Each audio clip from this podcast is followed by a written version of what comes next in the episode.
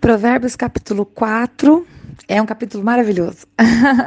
Eu destaquei aqui como mais importante, né, o fato de que Salomão começa falando como se estivesse escrevendo aos filhos, né? Então ele fala: "Ouçam meus filhos". Talvez porque na posição de rei ele se dirigisse assim, talvez ele estivesse escrevendo realmente pensando nos seus filhos, porque na sequência, né, logo no versículo 13, 4, a gente vê que ele vai contar algo que Davi falava para ele. Então do verso 4 até o verso 9, a minha Bíblia traz esse trecho em aspas na NVI, é, porque é vamos dizer assim, a representação, né, a transcrição de uma fala, né, que Salomão atribuiu ao pai dele. E o que é que o pai dele ensina? O que que Davi ensinou para Salomão? Davi disse assim, verso 4: Apegue-se às minhas palavras de todo o coração, obedeça aos meus mandamentos e você terá vida. Procure obter sabedoria e entendimento, não se esqueça das minhas palavras, nem dela se afaste. Não abandone a sabedoria e ela o protegerá. Ame-a e ela cuidará de você. O conselho da sabedoria é: procure obter sabedoria, use tudo que você possui para adquirir entendimento. Dedique autoestima à sabedoria e ela exaltará. Abrace-a e ela honrará.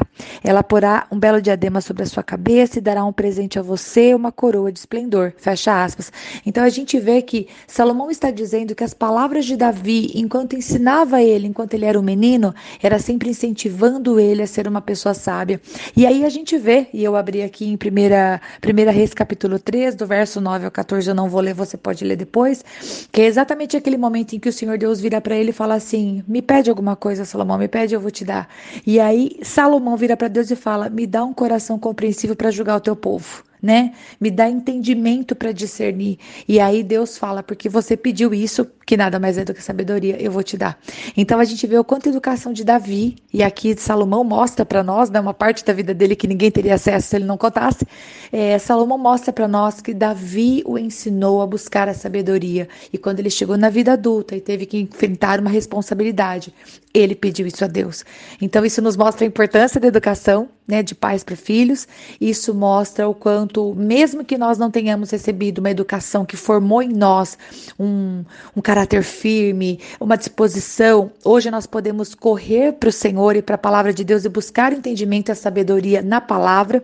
E nos mostra o quanto é importante o nosso papel como pais, porque aquilo que nós semearmos agora, a gente vai ver, ainda que demore um pouco, nós vamos receber dessa colheita, né?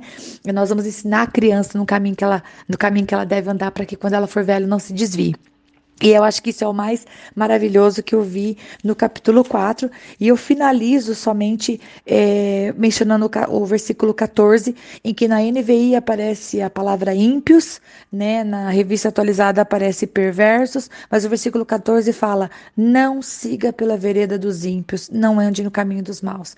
Então nós podemos até estar com pessoas, conviver com pessoas, sermos agradáveis com pessoas, mas quando elas escolherem caminhar num caminho que não é de Deus, aí nós temos que tomar uma decisão e conservar os princípios que a palavra de Deus nos deu, né?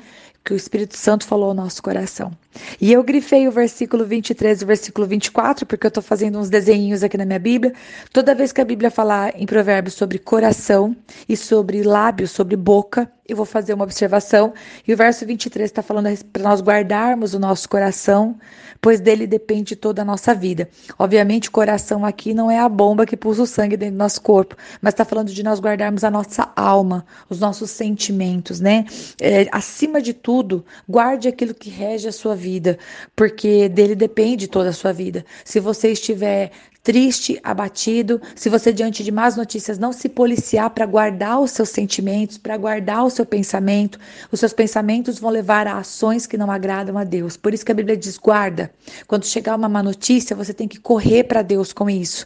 Você não pode se deixar abater e levar por aquilo que você está ouvindo, né? Você precisa rapidamente é, restaurar essa identidade diante de Deus, perguntar: Senhor, quem eu sou?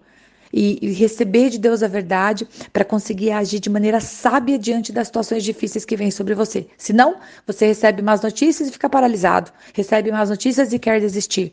Então, Acima de tudo, guarda o teu coração, guarda os teus sentimentos, as tuas emoções, porque disso depende a sua vida. E, versículo 24: afaste da sua boca as palavras perversas ou palavras más, fique longe dos seus lábios a maldade. Então, que a gente não fale palavras feias, sujas, palavras porque não agrada ao Senhor Deus, torpes, como diz a Bíblia, que é a palavra que a Bíblia usa para isso, mas que a gente também não fale maldade. Toda vez que a gente sentir vontade de falar mal de alguém, seja porque essa pessoa merece, fez alguma coisa para merecer, a gente não vai falar, né? Porque a Bíblia não está dizendo fale maldade quando a pessoa merecer. Não, a Bíblia fala longe da sua boca toda maldade. Então a gente não vai falar mal de ninguém. Amém? É isso.